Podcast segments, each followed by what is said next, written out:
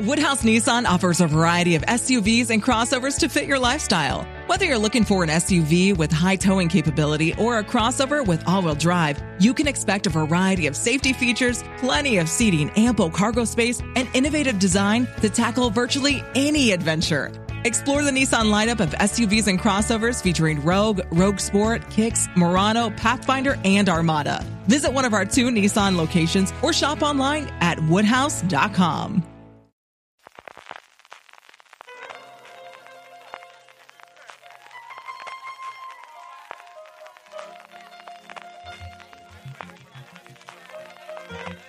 Estás escuchando Fuera de Series con CJ Navas.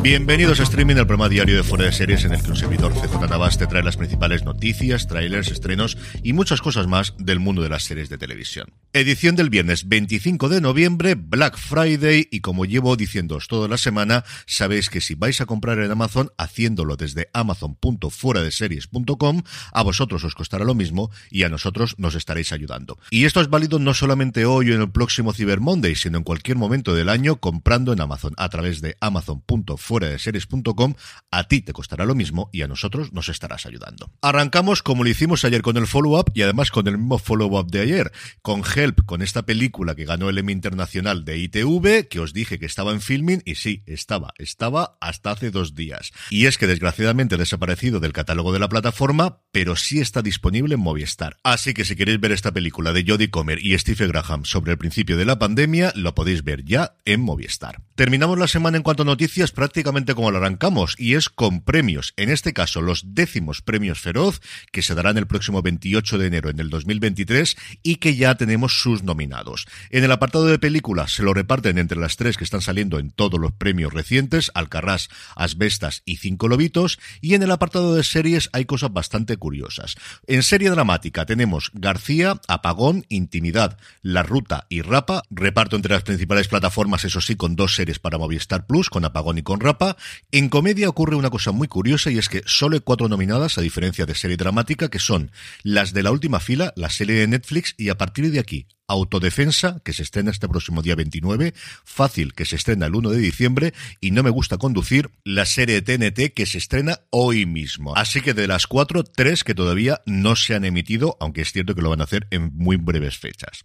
En el apartado interpretativo es curioso que ninguna serie tiene dos nominados en la misma categoría. No sé si es porque no la han presentado, no sé si ha sido porque así se ha decidido. El caso es que me ha llamado bastante la atención.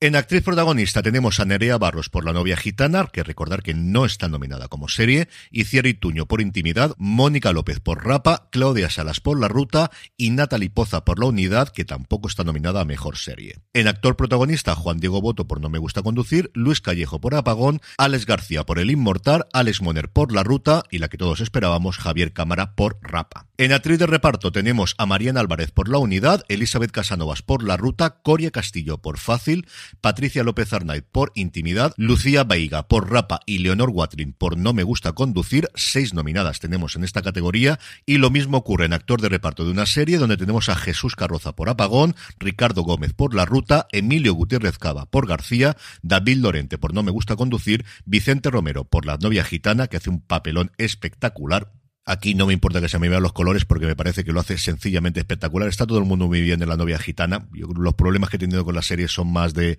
la parte final muy rollo Dan Brown, aunque la serie me ha gustado bastante, pero Romero creo que se sale absolutamente. Y el último es Luis Zaera, pues otro que también se sale en la unidad. Y por último, el nuevo premio instaurado este año, que es el de guion de serie, tenemos Apagón, Autodefensa, Fácil, Intimidad y también La Ruta. El próximo 15 de diciembre se conocerán los ganadores de los premios no competitivos Arrebato, tanto de ficción como de no ficción, que acompañarán al premiado de honor este año, que es ni más ni menos que Pedro Almodóvar, y la gala, como os comentaba, tendrá lugar el próximo 28 de enero en el Auditorio de Zaragoza. Siguiendo en España, Netflix ha anunciado el comienzo del rodaje de su nueva serie Mano de Hierro, un thriller de seis episodios creado y dirigido por Luis Quílez, producido por Media Pro, con un reparto realmente excepcional. Chino Darín, Jaime Lorente, Natalia de Molina, Sergi López, Enrique Auquer y Eduard Fernández. Una historia de drogas y tráfico ilegal en el puerto de Barcelona, cuyo detonante es un inesperado accidente y la desaparición de un importante cargamento de cocaína que desencadenará una despiadada guerra plagada de asesinatos y venganzas. La serie acaba de comenzar su rodaje y en las próximas semanas recorrerá distintas localizaciones de Barcelona, Lérida o Gerona.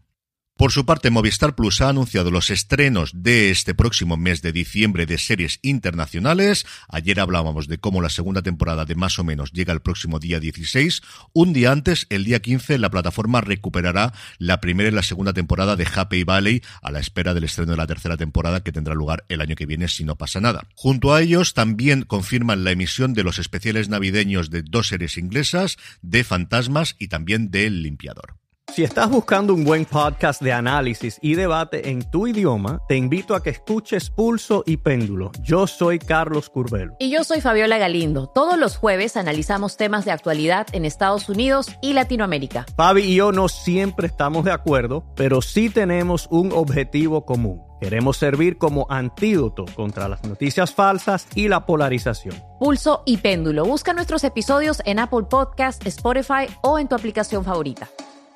Siguiendo en las Islas Británicas, el creador de Peaky Blinders, Steven Knight, ya tiene protagonista de su próxima serie, un drama personal llamado This Town para la BBC, ni más ni menos que Michelle Dockery, nuestra queridísima Lady Mary de Downton Abbey, que se une a Nicholas Pinnock y David Dawson en esta historia que constará de seis episodios y que se desarrollará en el Birmingham de finales de los años 70 y principios de los 80 con la explosión de la música ska en Inglaterra. Y la última noticia nos llega de Estados Unidos. Antes de que saltase el relevo en Disney, todo el mundo en Hollywood hablaba del escándalo de FTX, de la plataforma de criptomonedas, y cómo todas las productoras estaban a la carrera para intentar hacer cuanto antes una adaptación a serie o a película. La que más encaminada estaba es la que se basará en el futuro libro de Michael Lewis, el responsable de libros que han tenido muchísimo éxito en sus adaptaciones a cine, como Moneyball o como La Gran Apuesta, y que se hizo público que lleva seis meses conviviendo prácticamente con Sam Bankman-Fried. Tengo unas ganas locas de leer ese libro que todavía no está escrito, que está empezando a hacerlo.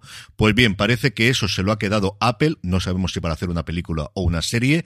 También Andrew Ross Sorkin, el co-creador de Billions, se rumoreaba que estaría preparando una serie alrededor de todo el escándalo. Pero a todo esto se ha adelantado Amazon encargando a los hermanos Russo, a Joe y a Anthony, junto al creador David Whale de Hunters, de la serie de Al Pacino, cuya segunda temporada y última se estrenará el año que viene, como sabéis. Whale será el encargado de escribir el piloto, los hermanos Russo podrían dirigir alguno de los episodios de la serie y poco más sabemos, más allá de que esto tiene pinta de que Amazon ha decidido que quien pega primero pega dos veces y anunciar el proyecto antes que nadie. En cuanto a trailers, para los aficionados al anime, Netflix nos ha traído la segunda parte de Record of Ragnarok, y para los aficionados al deporte de la motocicleta, Prime Video ha mostrado el de la última entrega de su franquicia All In alrededor de Marc Márquez y su temporada 2022, después de estar dos años sin poder competir al nivel que nos tenía acostumbrados. En cuanto a estrenos, TNT estrena hoy su comedia No me gusta conducir y Disney Plus estrena el especial de Navidad de los Guardianes de la Galaxia, del que está llegando críticas muy pero que muy buenas de Estados Unidos. Es viernes y como siempre repasamos el top 10 de series de Netflix de esta última semana con hasta cuatro novedades. Hacía mucho tiempo que yo no recordaba tantas series nuevas en el top 10. Comenzamos por Desde Cero, que se mantiene todavía en el ranking y aparece en el puesto número 10. Warrior Nun, su segunda temporada, la primera de las entradas, al puesto número 9. En el 8 la primera vez que nos encontramos con Manifiesto o con Manifest, su primera temporada.